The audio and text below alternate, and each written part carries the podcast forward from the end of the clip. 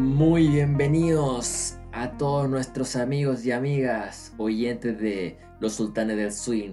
Aquí nos encontramos una semana más con este gran podcast que ha revolucionado el mundo de Spotify, de Apple Podcast, de Google Podcast y de todas las plataformas en las cuales se encuentra disponible este contenido eh, de audio en todas las plataformas habidas y por haber, diría yo, flaco, ¿no? Un saludo a todo oyente de Sultanes del Swing.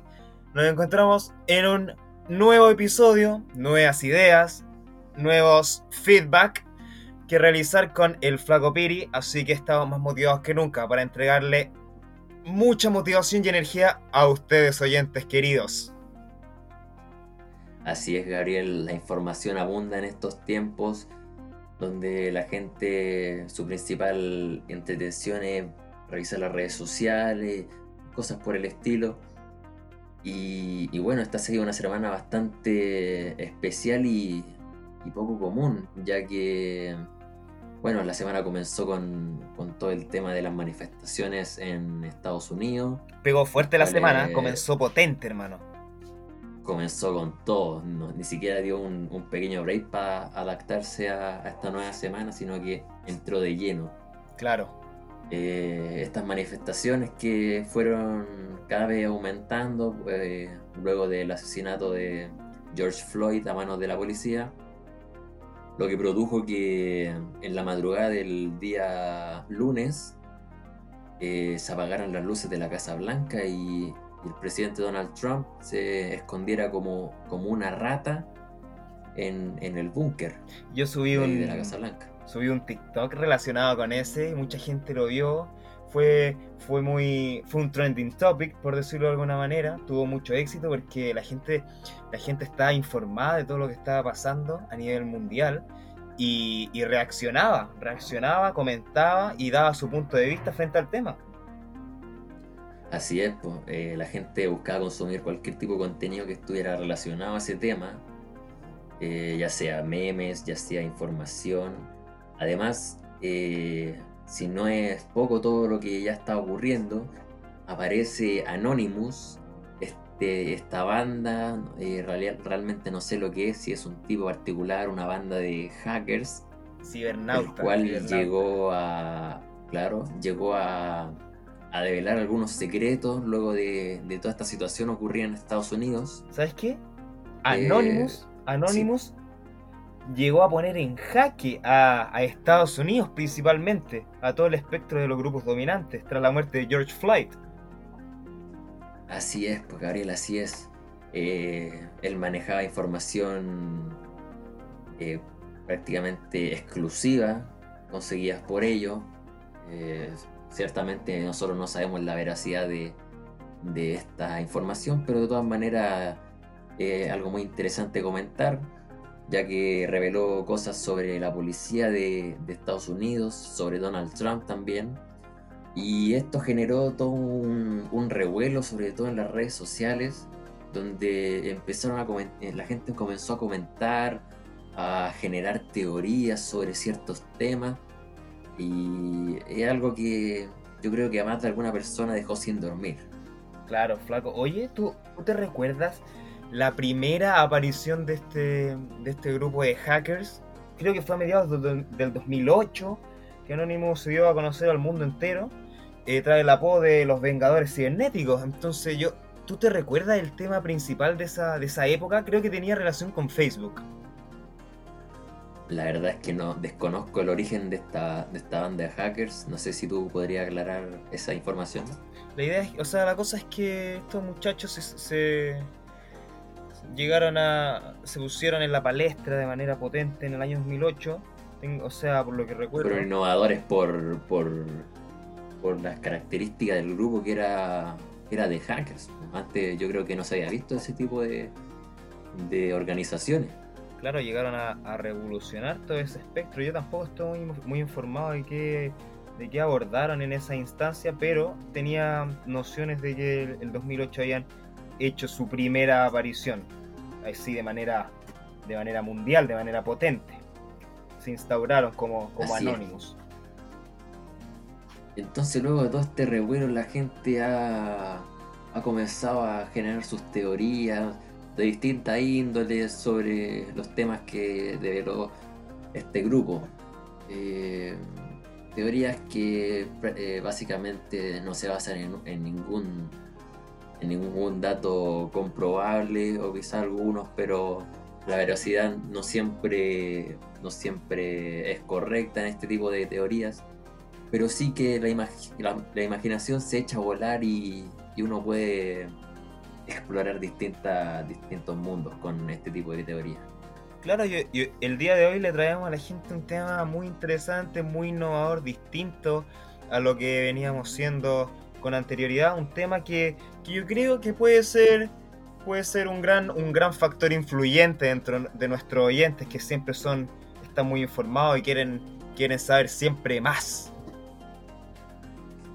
Así es. Eh, bueno, nosotros planeamos eh, contar algunas teorías sobre sobre distintos temas, los que nos parecieran muy importantes.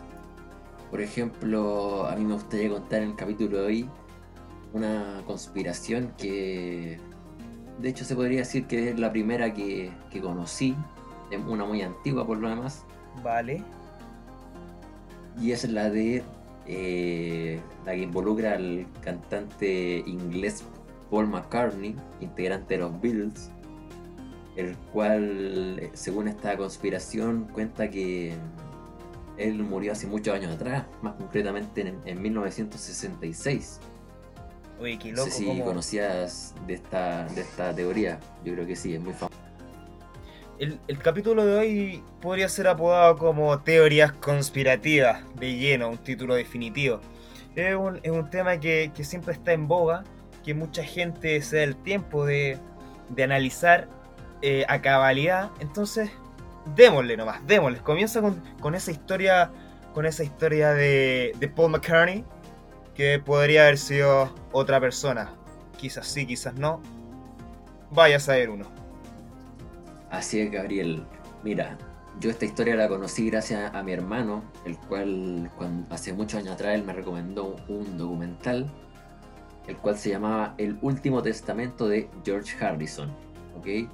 Este documental, eh, bueno, básicamente habla sobre que eh, George Harrison antes de morir dejó unas grabaciones eh, en cassette en donde, bueno, comenzaba hablando un poco sobre el ataque, el ataque que le cometieron a él en su casa, donde un, se dice que un fanático loco entró y apuñaló a George Harrison dejándolo en un estado de salud muy grave. ¿Hasta dónde llega el fanatismo? Así es. Pero bueno, esto es en teoría no porque según las grabaciones todo esto tiene un trasfondo.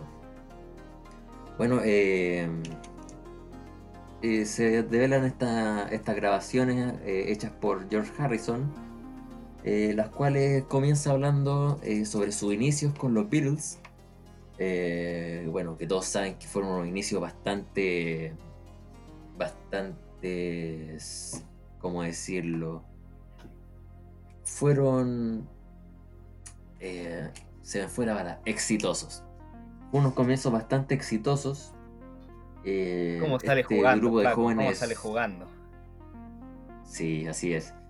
Este grupo de jóvenes eh, comenzó a, tocar juntos. Harrison, Paul McCartney, John, John Lennon y Ringo Starr hicieron una banda llamada The Beatles. Una banda que habría eh, revolucionado a toda esa generación de, ese entonces en Liverpool. Así es. Inglaterra. Así lo dicta la historia. Así es. Entonces su fama iba avanzando muy rápidamente a medida que, que transcurría el tiempo. Y como toda banda famosa, eh, se vio involucrada en cierto tipo de, de crítica, de escándalo, sobre unos comentarios que... John Lennon. Efectivamente, unos comentarios que había hecho John Lennon acerca de, de la religión, de, de, Cristo. Unos comentarios que realmente no, no eran de mucha importancia, no criticaba a la iglesia, ni mucho menos, solamente decían que eran, eran más reconocidos que Cristo. Yo creo que lo decía un poco de manera soberbia, un poco de, de comicidad para aliviar el ambiente. Por encima del resto, es que era una banda que tenía, que podía darse esos privilegios, porque como trascendió en el mundo de la música. Así es. Entonces, en medio de toda esa polémica, eh, bueno, estos artistas se encontraban grabando en, el estudio Abbey Road. Eh, estudio que también estuvo, estuvo Pink Floyd, estuvieron grabando juntos esa, en esa transición. Así es, pues un estudio bastante en reconocido. Un Pink Floyd. Eso, eso. Así es. Entonces, este, estos muchachos se encontraban grabando eh, sus nuevas creaciones para, para sus discos. Y cuestión de eso, entre discusiones entre Paul McCartney y John Lennon, eh, terminaron, bueno, Paul McCartney se fue del estudio un poco enojado debido a que, John Lennon quería eh, básicamente introducir en las canciones otro tipo de contenido al que quería Paul McCartney. Entonces Paul, medio enfadado, medio molesto, se retira del estudio, toma su auto y se dirige a su casa. ¿Ok? Entonces. Ensimismado, todo, todo impotente, el chico Paul. Claro. Entonces, bueno, se fue a su casa, pero al otro día eh, llegó un oficial de investigación británico a, a donde los chicos, los Beatles, obviamente los encontraba Paul, eh, diciendo que había ocurrido un, un accidente fatal en donde se podría haber visto involucrado Paul McCartney. ¿Ok? Uh, Entonces, bueno, esto, eh, los integrantes de los Beatles pensaban que esto podría ser una jugarreta, una broma. Así que este oficial lo llevó a, a reconocer el, cadáver. Y cuando lo fueron, cuando lo reconocieron, se llevaron la, la terrible noticia de que había de que efectivamente era Paul McCartney y que había sufrido un accidente bastante terrible por lo demás. Por lo que se baraja, se dice que cuando él iba camino a su casa luego de saber, salir enfadado del, de los estudios, él habría visto a una muchacha en la carretera, era un día lluvioso, y, de buena persona él se ofreció para llevarla a su destino. Entonces la muchacha una vez eh, visto que era eh, Paul McCartney, la superestrella de, de, la música de ese momento, eh, se abalanzó a abrazarlo por toda la euforia que, conlleva, que conllevaba estos muchachos en su época. Entonces, un, integrante de, de Beatles, una banda que, como tú decías, potente, potente de la época. Entonces, ver y que te ofrezca llevarte una cosa inmensa, me imagino. Así es, pues entonces entre todo ese forcejeo de los abrazos, Paul perdió el control y como se comenta en el documental, la chica alcanzó a salir cuando chocaron. Chocaron y la chica alcanzó a salir del auto y fue a pedir ayuda y en eso que sale a pedir ayuda el auto explota con Paul dentro. Entonces oh. supuestamente Paul había muerto eh, incinerado y decapitado encima, producto de la, explosión. Ok. Qué loco. Entonces, debido a esta fama tremenda que tenían y el poder de influencia que tenían los Bills sobre la, gente, sus fans, que no, eran menores, eh, el oficial que se llamaba Maxwell, ahora que recuerdo, como relata ahí en el documental, le da una solución a los Beatles diciendo que no podían eh, no podían anunciar que había muerto Paul McCartney, de ello que lo más probable que muchas fanáticas de, los Beatles se, suicidarían después de esta tremenda noticia. Además su carrera iba creciendo cada vez más, está en un punto de éxito que, que perder un integrante tan relevante como era Paul McCartney podría eh, básicamente terminar con la carrera de estos artistas. Viento en popa iba la, la banda. Así Viento en popa. Así es, entonces eh, el oficial Maxwell le dice a, estos muchachos que no, podían por ningún motivo eh, decir que Paul había muerto. Él consiguió a un reemplazante, no, el reemplazante, porque como sabrán la banda continuó mucho tiempo después de, este episodio.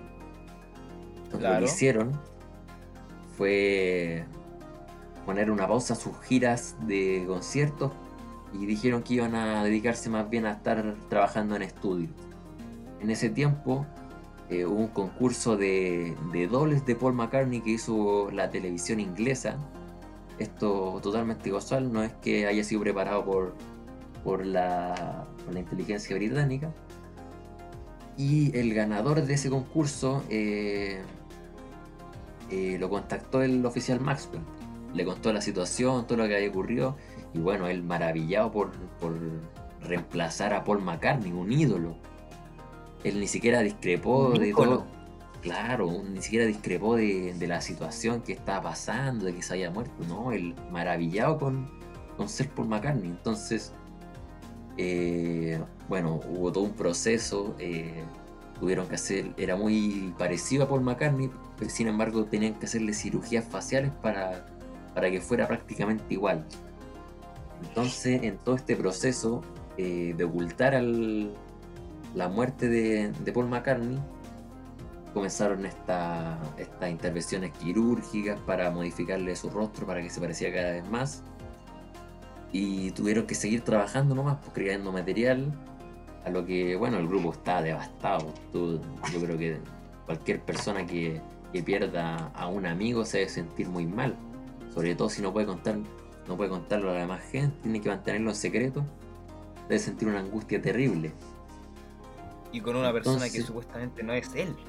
Eso es más. Claro, tienen que trabajar con un, con un estafador, por así decirlo. De hecho, le llamaban Foul McCartney, haciendo una referencia al, al false Paul. ¿Ok? Mira. bueno, esta persona se llamaba William Campbell, se llama el que, el que reemplazaría a Paul McCartney.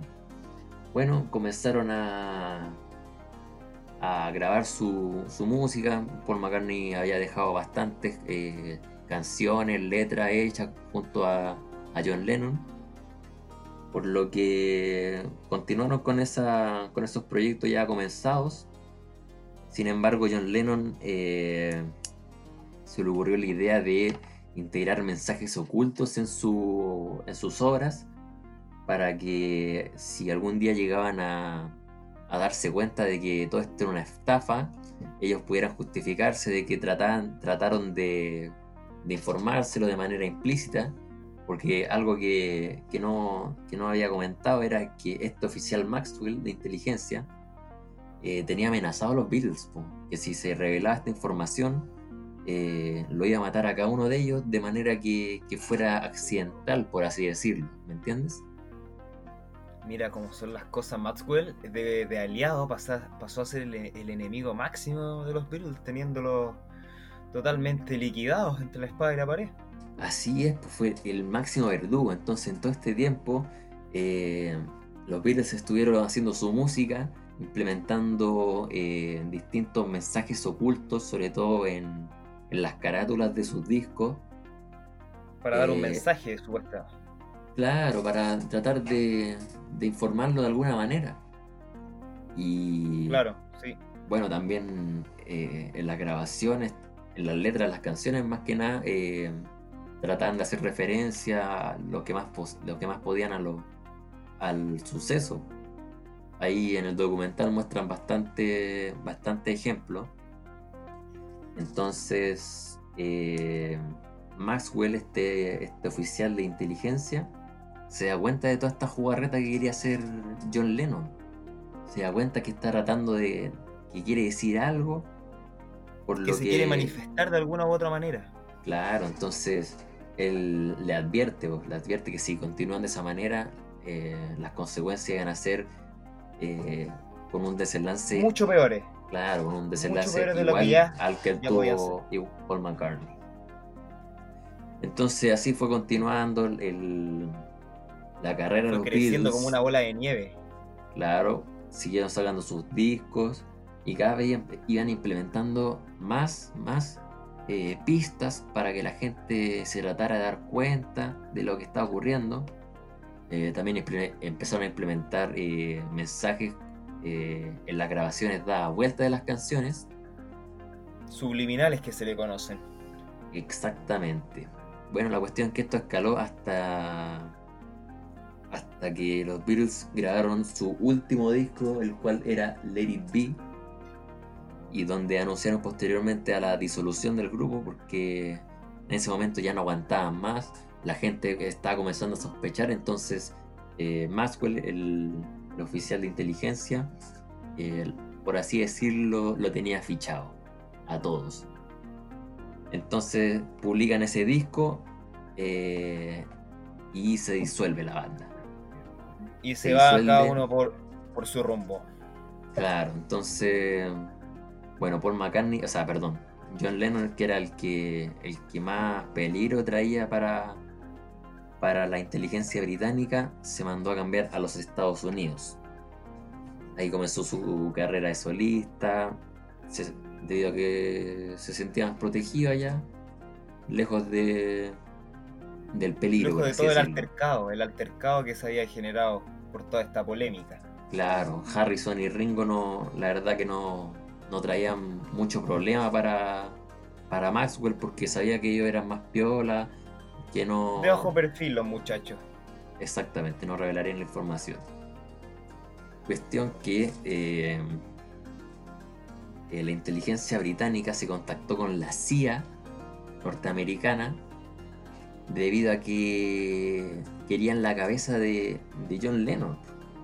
Entonces eh, mandaron a, contratar a un sujeto, el cual se hizo pasar por un fanático, y es el que todos recuerdan como el asesino de John Lennon.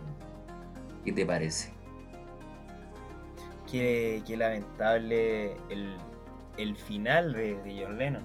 Era un muchacho Así es, que iba bien encaminado, quizás no había tomado las mejores decisiones con, dejar a los Beatles eh, por Yoko Ono. Yoko tuvo gran influencia en la, en la disolución del grupo, pero no se merecía terminar de esa manera. Yo creo que nadie, nadie merece terminar así, con esa brutalidad. Por supuesto, el John Lennon ya harto de esta mentira quiso contar la verdad sobre Paul McCartney y ocho días después he encontrado asesinado en su casa. Una historia muy trágica. Entonces, esta es la historia que quería contar, Pucubi. La de el falso Paul McCartney. Esa historia, ahora nunca sabremos si va a ser verídica, va a ser real. ¿Quién lo sabe? Hay gente que lo cree, gente que no lo cree.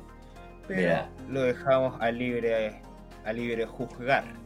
La verdad es que yo creí, creí en esta conspiración por mucho tiempo, debido a que yo la conocí cuando era muy pequeño. Pero últimamente, en este momento?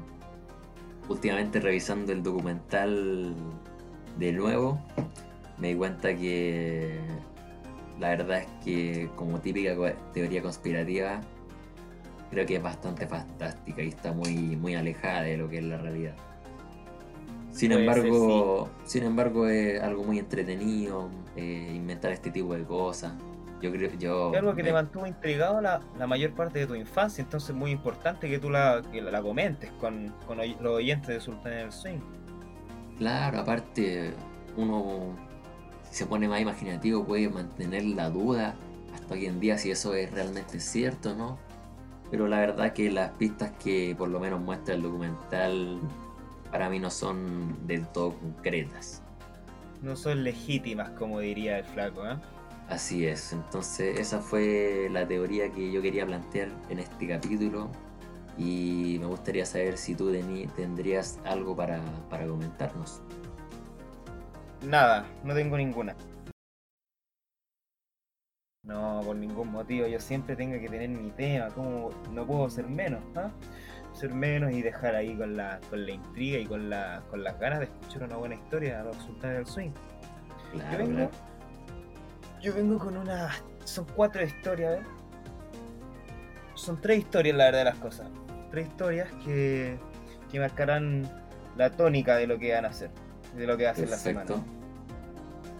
Mira, una tiene que ver con. ¿Tuviste los supercampeones cuando pequeño? Una, eh, una teoría que. Una teoría que muchos saben, que muchos tocan siempre y que muchos creen.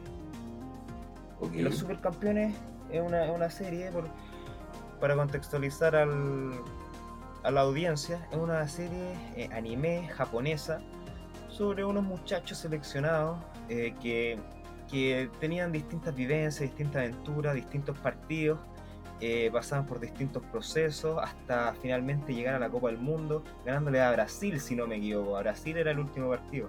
El partido es difícil, la Copa del Mundo no es, no es menor. No es menor, es un logro bastante importante. Fíjate, fíjate, que sale Oliver. Al inicio, al inicio de la serie, a Oliver se le muestra como en un accidente. Va a buscar su pelotita pequeñito y se muestra. Y la, serie inicia con un accidente, como que hubo un choque, pero nunca queda bastante claro. ¿Conoces esa? ¿Tienes conocimiento de eso? La verdad es que no tengo conocimiento, Gabriel. Me gustaría que me la explicaras. Entonces parte así.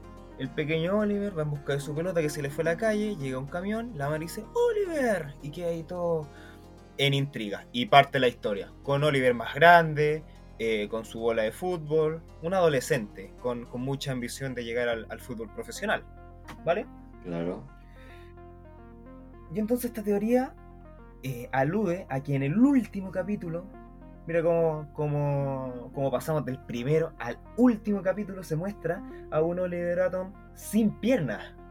Un capítulo que fue censurado, fue eliminado, por cómo se dice la teoría conspirativa, porque era muy fuerte para los niños. Imagínate eh, que toda una historia, toda una historia muy bonita, muy de, emoción, de esfuerzo, y que termine con, un muchacho que, hermano, que despierta y estaba postrado en la cama, eh, sin piernas, y, que todo fue un sueño.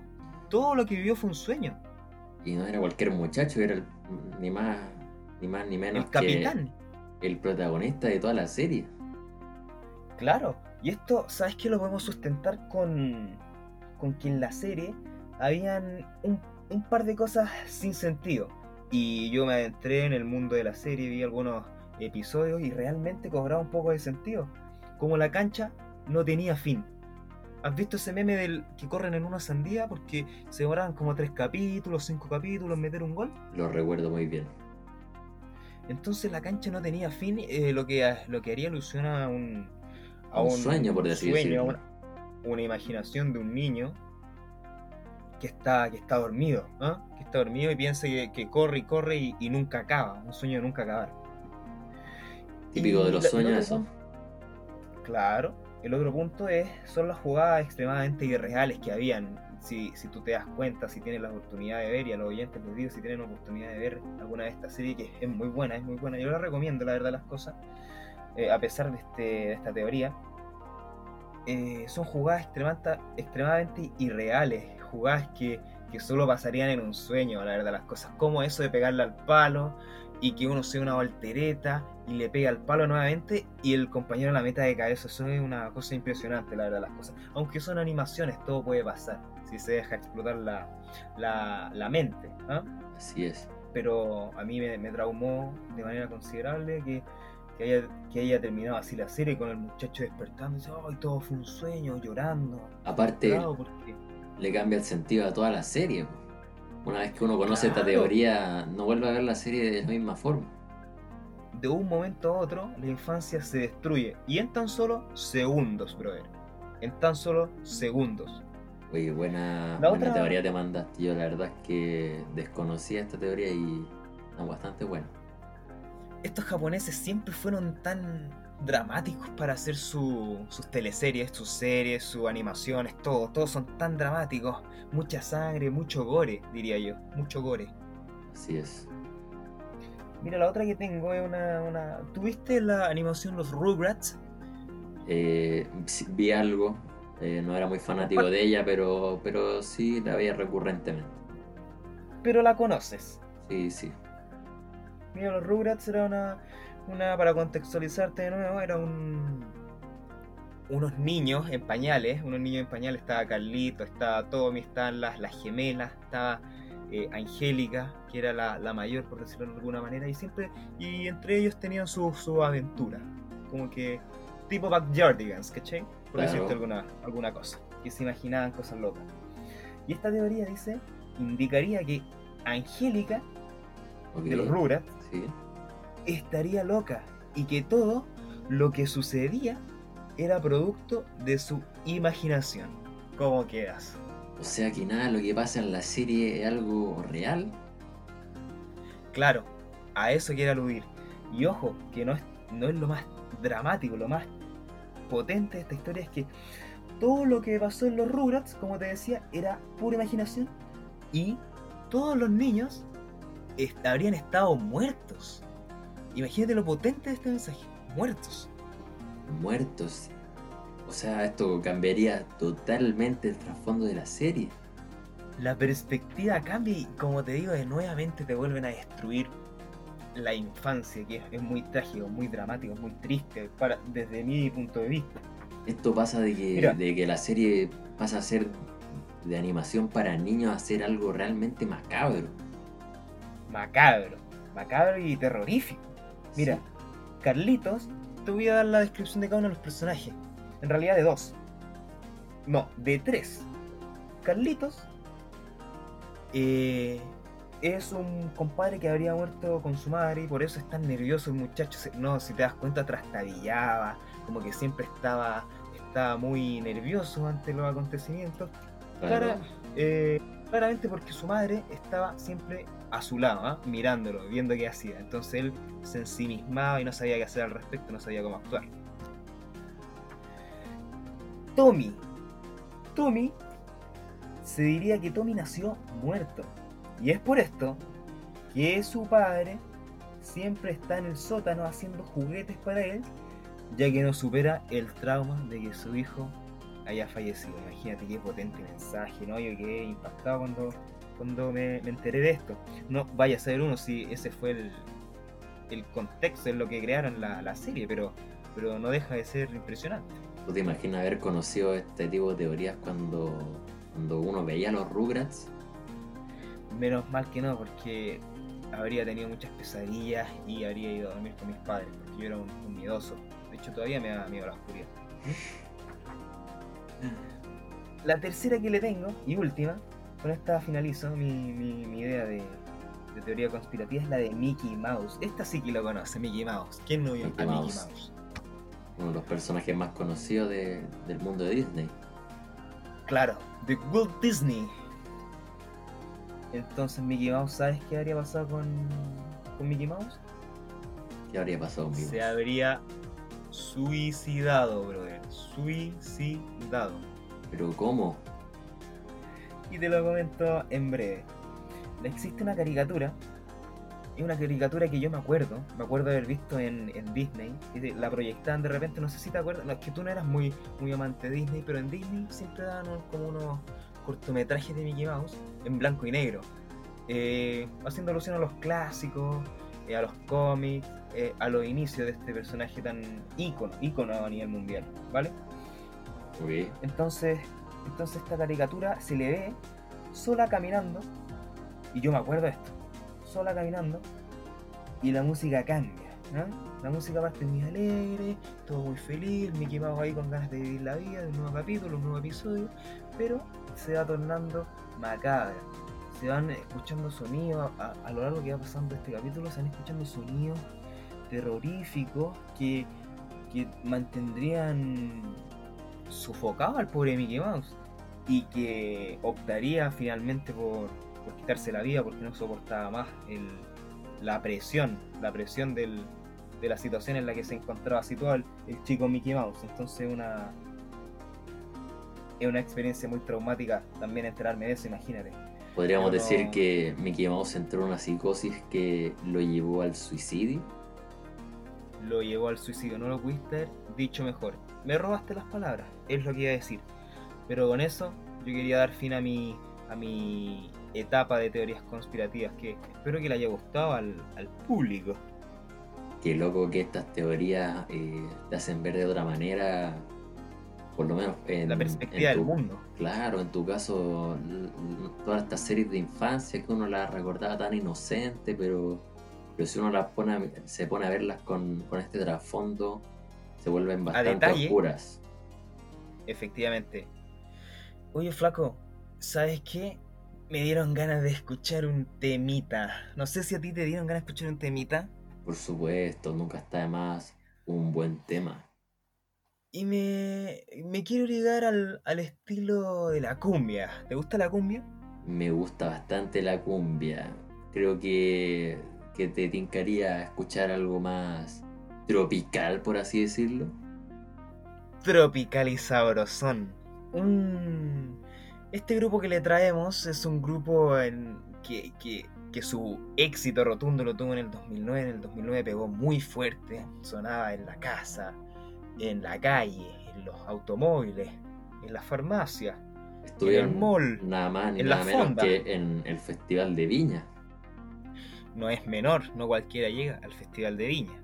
Entonces yo quería dejar los muchachos con el tema como la lluvia. ¿Y saben quién se lo dice? Sí muchachos, ustedes saben muy bien quién se los dice. La noche. Perfectos. Entonces nos vamos con esta gran canción de la noche.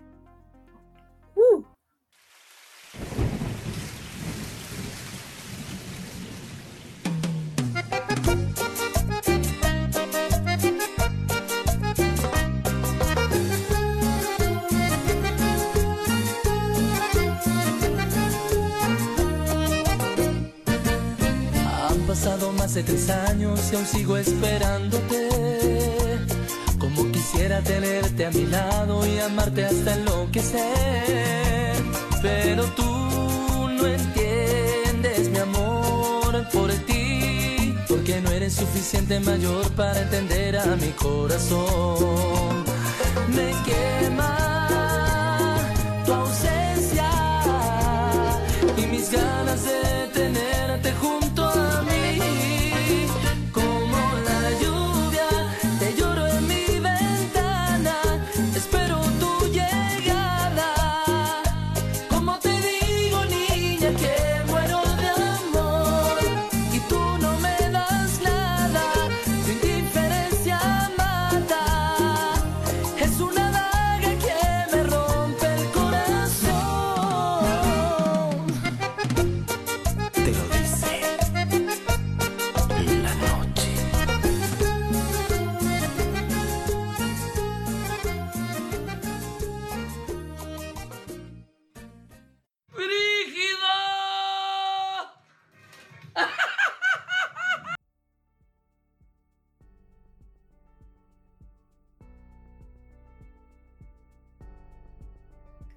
Ya estamos de vuelta amigos, luego de, este, de esta gran canción. Una canción con una letra que a uno lo conmueve, te trae hartos recuerdos y nostalgia. Tal como, como los trae esta época de cuarentena, ¿o no Gaby? Una, una canción de nada más y nada menos que el Brígido. Un muchacho que ha resurgido gracias a su, a su talento en el Mortal Kombat. Un tema que teníamos olvidado quizás muchos y que Sultanes del Swing, eh, como tiene un gran servicio, te lo trae de vuelta para que tú lo goces y lo escuches sin, sin, mayor, sin mayor presión, porque es un temazo. Y el disco en general es un temazo, para hacerle un poco de propaganda al gran Leo Rey. Sí, Ah. es como un gran temazo que lo volvemos a poner en las tendencias. Oye, hablando de esto de, de la melancolía, de, de, de los recuerdos, con todo esto de la cuarentena nos hemos privado de hacer muchas cosas debido a, que el tema del virus es bastante grave y debemos permanecer en casa como medida de seguridad. Entonces, yo lo que te quería preguntar es, eh, ¿qué es lo que tú más extrañas hacer eh, de tu vida normal? Mira, estos días, eh, Flaco Piri, han sido de mucha nostalgia, la verdad, de las cosas. Una, una nostalgia que me invade recurrentemente. Porque extraño tantas cosas. Son tantas cosas las que hacía en ese entonces que, que yo en realidad sabía, estaba muy consciente. La, la famosa frase, éramos, éramos felices, y no voy a decir, y no lo sabíamos. Y lo sabíamos porque realmente lo sabía yo eran grandes tiempos. Mira, jugaba fútbol, entrenaba con los lobos de la UH, un gran grupo. Después nos pasábamos a conversar un poco sobre la vida, tomábamos nuestras Gatorade porque siempre fuimos muy sanos. Em, salía de clases y iba a comentar con los muchachos de la selección también cómo había estado nuestro día. Me iba a comer al Burger King, me juntaba con mi novia después de clases, eh, la iba a buscar a la, a la universidad y convivíamos harto, nos íbamos a las plazas, eh, comíamos, comíamos por los sectores bohemios que son característicos del centro y en realidad hacía tantas cosas que, que extraño. Espero que, que todo vuelva a la normalidad luego porque me tiene bien loco esto de la cuarentena. Y a ti, Flaco, ¿qué, qué es lo que tú extrañas? ¿Qué es lo que tú anhelas? ah? La verdad es que en estos tiempos de cuarentena, eh, algo que he extrañado bastante es el fútbol en sí. Yo soy. El fútbol bueno, como, como en, en el aspecto de, de UEFA Champions League, Eu- Europa League, Campeonato Chileno, Copa Libertadores. El fútbol en todo su aspecto. Nosotros somos unos grandes apasionados por el fútbol. Y, y bueno, obviamente extraño mucho jugar fútbol, jugar sus pichanguitas con amigos. eh, unas pichanguitas que, que uno de repente termina picado porque a uno la pasión, el tema no le gusta perder. Y, y bueno, también el fútbol profesional, ver partidos como, como tú bien decías, de la Champions League, de la Copa Libertadores, del torneo Un chileno. fútbol exquisito, un fútbol exquisito, simplemente. Claro, que ahora que estamos en cuarentena, yo desearía ver un buen fútbol, un buen partido como, como los de antaño, pero, pero no se puede. Bueno, ahora de a poco están retornan- retornando las ligas ahí en Europa, ya retornó la liga alemana y, y- y en breve se retornarían otras ligas, pero por lo menos aquí en Sudamérica se ve bastante lejano eso aún.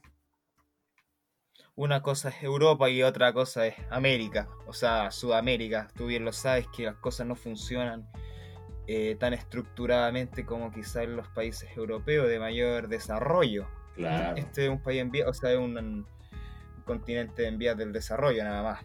No, no podemos esperar mucho. ¿Tú extrañáis ver a- al romántico viajero?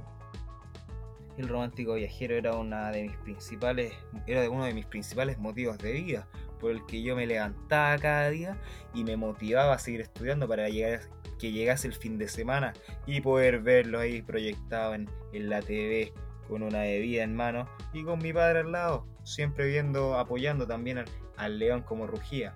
Oye, brother, ¿tú te acuerdas que nosotros fuimos los que cerramos todo esto del fútbol? Nosotros jugamos el último partido, todos piensan que Católica Cobresal fue el último, pero en realidad fuimos nosotros los que cerramos la temporada de jugabilidad. ¿Te acuerdas o no de ese día? Me acuerdo perfectamente un partido que tú me invitaste. Yo creo que efectivamente ese fue el último partido que se jugó antes de la pandemia.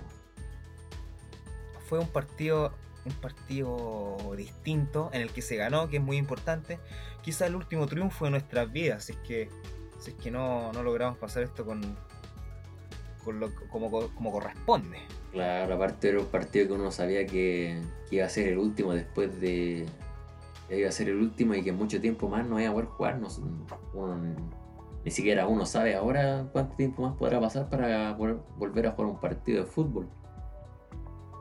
Oye, flaco, Dime. tengo una pregunta. ¿Qué, qué te parece la modalidad que está, que está muy de moda? Eh, se viene remontando hace unas pocas semanas, nomás es muy reciente. Eh, y es la modalidad carrete online. Tú que has asistido, yo no he tenido el, el placer, pero tú sí.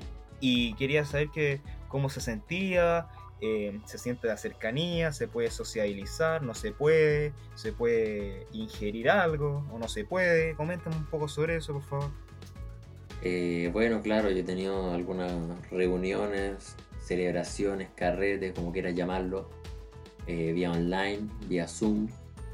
Y, bueno, la verdad es que es bastante agradable poder ver a, las personas, debido a que no puedes ver en la vida real, por así decirlo, pero puedes verla a través de una pantalla.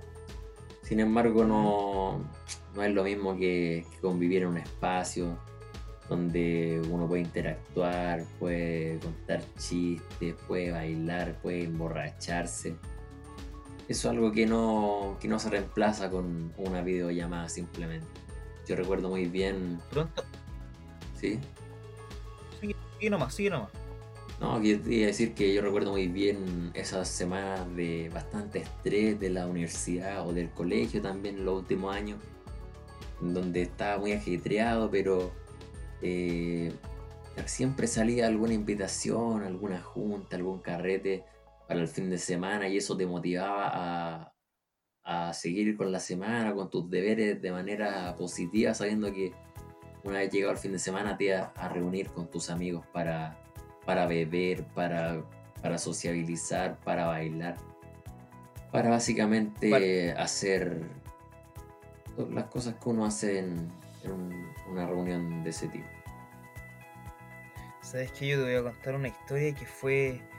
Ya está el dicho acá, la gente está muy paranoica. De hecho, no salía mucho la gente. Y. Pero era, era como había como un caso. Se, se había recién confirmado el primer caso, ¿cachai? ¿Ok? Y, y con mi novia tenemos unos amigos eh, relacionados en la universidad.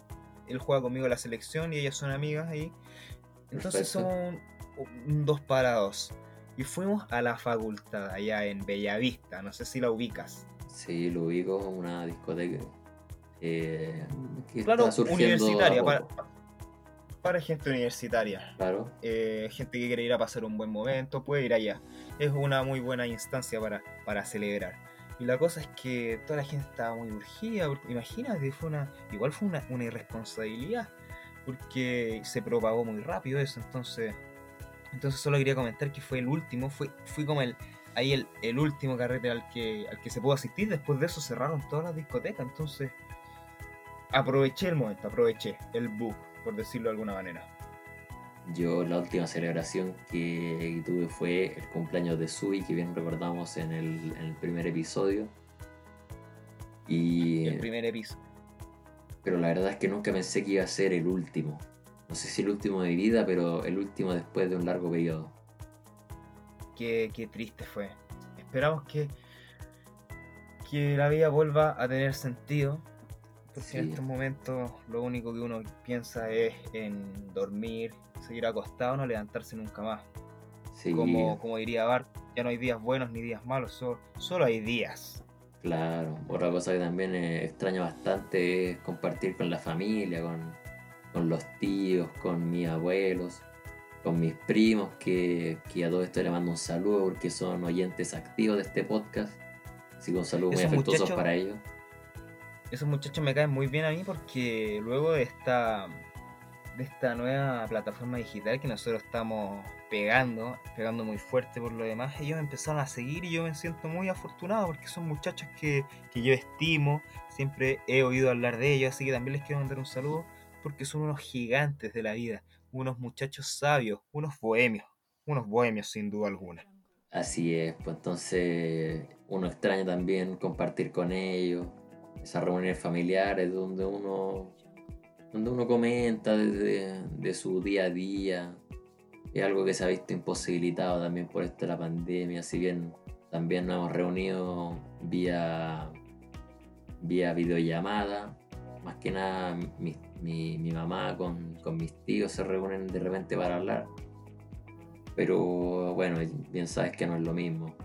Uno anhela volver a esos tiempos donde se podía reunir con, sus seres queridos. Oye, brother, yo quería. mm, La gente de Oyente del Sing siempre me, me- me pregunta y me hace eh, sus más mayores inquietudes. Me dicen, oye, ¿ustedes van a invitar a gente al podcast? ¿Van a, van a incluir a alguien más? ¿Tienen pensado otra dinámica para enganchar al público?